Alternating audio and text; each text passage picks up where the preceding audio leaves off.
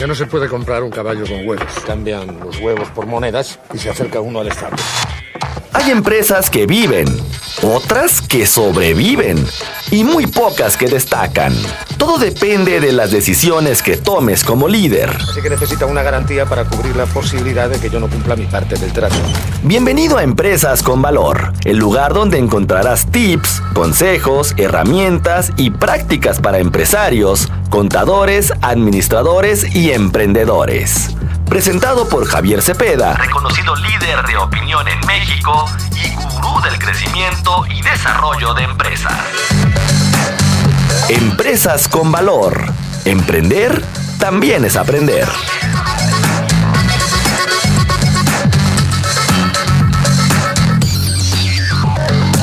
Hay problema. No hay problema. ¿Cuál es el problema?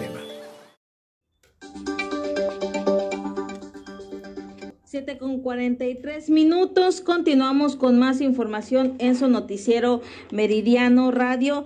Tengo en la línea al consejero empresarial Javier Cepeda. Muy buenos días. ¿Qué tal, Carolina? Muy buen día para ti, para todos los que nos escuchan. Gusto en saludarte. Y bueno, la llamada es precisamente para que nos explique eh, sobre los principales conflictos con los que el contribuyente está encontrándose con la facturación.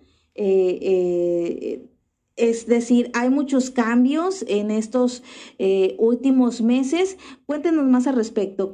¿Qué es lo que, con lo primero que se topan los contribuyentes en cuanto a la facturación electrónica? A partir de hoy, primero de junio, empieza ya la marcha regresiva para poder aplicar todos los cambios a la facturación electrónica, lo que conocemos como el CFDI, que es el comprobante fiscal digital por Internet. Y dentro de estos cambios, Carolina, lo más importante o lo que obedece y más conflicto está generando es que para las empresas poderle emitir las facturas a sus clientes, primero deberán constatar que la razón social que le están facturando a su cliente, la razón social del contribuyente receptor, esté dada de alta en su sistema administrativo o en su proceso de facturación, tal cual como aparece y como figura en el SAT. Y esto pudiera parecer intrascendente, pudiera parecer que no es tan relevante. Sin embargo, el hecho de que yo le vaya a facturar a alguno de mis clientes y si la razón social que estoy utilizando para facturar de mi cliente no está escrita en el proceso de facturación tal cual como aparece, por ejemplo, en la constancia de situación fiscal de mi cliente, entonces me empezará a arrojar errores el proceso de facturación y se, se, empieza a detener un tanto precisamente el poder emitir facturas a mis clientes. Y ahí es cuando empieza el tema de que le tenemos que pedir a nuestro cliente un documento que se denomina constancia de situación fiscal que al final del camino mi cliente la obtiene directamente desde el portal del SAT o a través del SAT ID.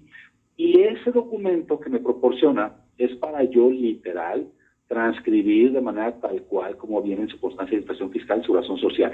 Este cambio, Carolina, puede, insisto, puede parecer como que no es tan importante y tan relevante, pero imagínate el hecho de que yo tenga a un determinado número, no sé, de 100, 500, 2000 clientes y este proceso de validación de los datos fiscales, tanto de la razón social, el régimen fiscal y el código postal del domicilio fiscal de mi cliente, es un trabajo literal maratónico que vamos, que vamos a tener que hacer y te digo que estamos a, a contrarreloj a partir de hoy, primero de junio, porque el plazo vence el próximo 30 de junio.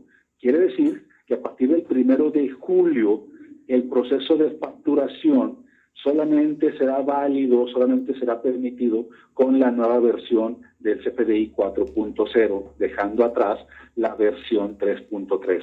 Y si no aplicamos los cambios a partir del 1 de julio, pues simplemente nuestro proceso de facturación se va a detener, Carolina. Por eso ayer veíamos las largas filas en el SAT, que estaba completamente saturado aquí en Puerto Vallarta. De hecho, fíjate que otro tema sumamente relevante es, más allá de que todas las oficinas del SAT, no solamente en Puerto Vallarta, sino en cada estado del país, todas están saturadas con las largas filas de personas esas, su patrón les está pidiendo, les está exigiendo su constancia de situación fiscal donde aparezcan sus datos actualizados, su código postal, su domicilio, porque recordemos que para efectos del CFDI también estamos hablando del recibo de nómina. ¿Esto qué quiere decir? Que cuando hablamos de un CFDI, también estamos hablando particularmente del recibo de nómina que le estimamos a los trabajadores. Entonces, es por eso que en este momento las largas filas en todas las oficinas del SAT en el país este, son extremadamente grandes. ¿Por qué? Porque los contribuyentes, en este caso trabajadores, estamos solicitando esa famosa constancia para que nuestro patrón nos pueda timbrar el recibo de nómina y que en muchos casos, yo te lo diría, y yo espero que en Puerto Vallarta no esté sucediendo esto, pero en muchos casos el patrón está condicionando pagar el sueldo al trabajador hasta que le entregue su constancia de situación fiscal, cosa que yo debo de decirlo y debo aclararlo, es una práctica totalmente prohibida. No está condicionado, no se puede retener el sueldo de los trabajadores por este documento, aunque entendamos que es, este documento es sumamente indispensable para que la empresa pueda timbrar y pueda comprobar a través del recibo de nómina el pago que nos está haciendo a los trabajadores.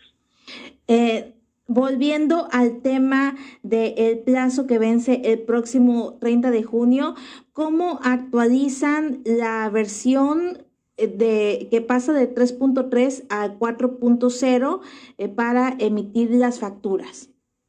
Mira, actualmente, y yo como consejero empresarial y que formo parte de diferentes gobiernos corporativos y que apoya a diferentes empresas con este y otros temas, yo les doy eh, diversas recomendaciones. Primero es definir cuál es el universo de mis clientes que actualmente están activos y vigentes, a todos ellos solicitar su constancia de situación fiscal.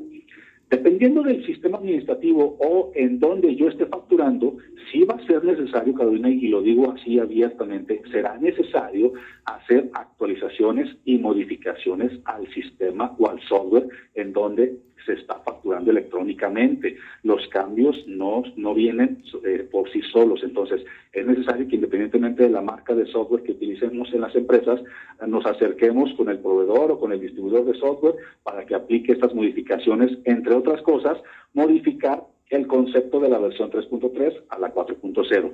Eh, entre otras cosas, modificar el formato de, la, de la, del formato preimpreso. Ya es que utilizamos una forma preimpresa que va en PDF para entregar nuestra factura. Y que además este proveedor o este distribuidor de software que aplica los cambios, pues nos enseñe cómo son las modificaciones y cómo se tienen que atender. Que mucho de esto, Carolina, yo te lo comparto a ti, a todos los que nos escuchan en Puerto Vallarta. Eh, yo, yo mucho de todo esto lo comparto a través de mis redes sociales. Incluso ahorita estoy precisamente compartiendo mucha información de todos los puntos relevantes del CFDI en mi cuenta de Twitter. Y todos mis amigos en Puerto, en Puerto Vallarta me pueden localizar en Twitter en arroba Javier Cepeda Oro. Es importante, es importante mantener esa actualización continua de todos estos cambios vigentes entonces, tienen este mes, por lo que pude escuchar, tienen este mes para hacer este cambio eh, en, entre los sistemas. Sí, y de hecho te voy a decir una cosa. Cuando decimos, tengo un mes, pues ya va mucho tiempo. Quítale los fines de semana y quítale más o menos lo que ya estamos platicando, lo que implica que mi cliente me mande la constancia de situación fiscal, que yo actualice los sistemas administrativos donde facturo, que venga mi proveedor de software y me aplique los cambios. Y si además tengo trabajadores, también esto lo tengo que aplicar en el software donde timbro los recibos de nómina.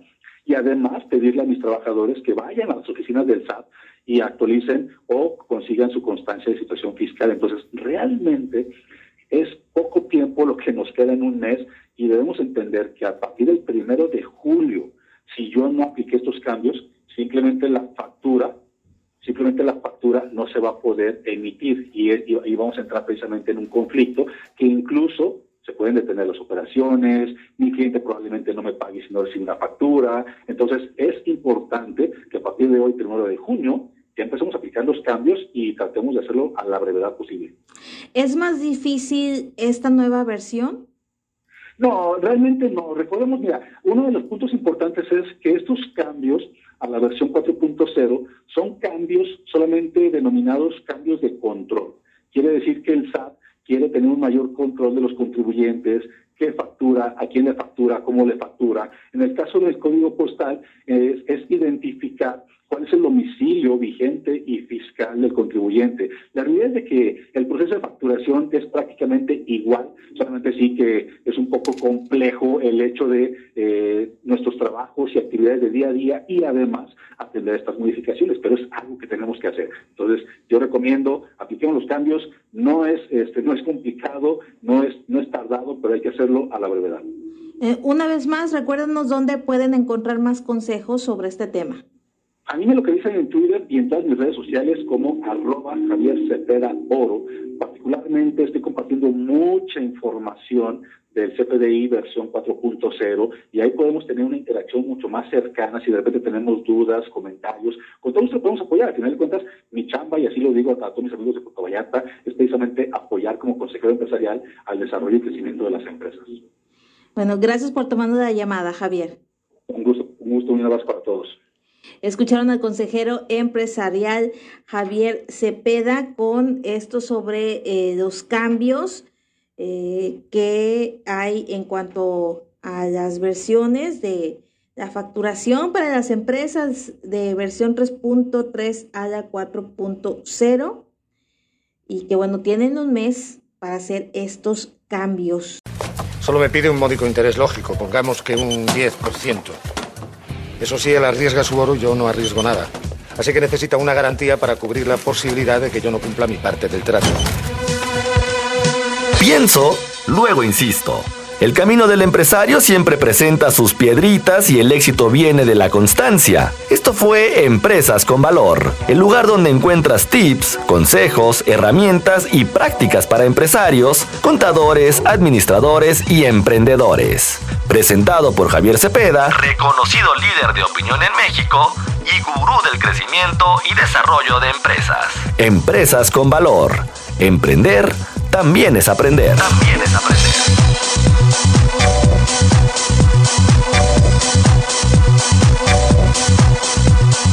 Sin embargo, sin embargo, si devolvemos una moneda, nos quedarán nueve. Nueve a cada uno. Así que si aún debemos diez monedas, al cabo de un año seguiremos con el mismo problema y además tendremos menos dinero.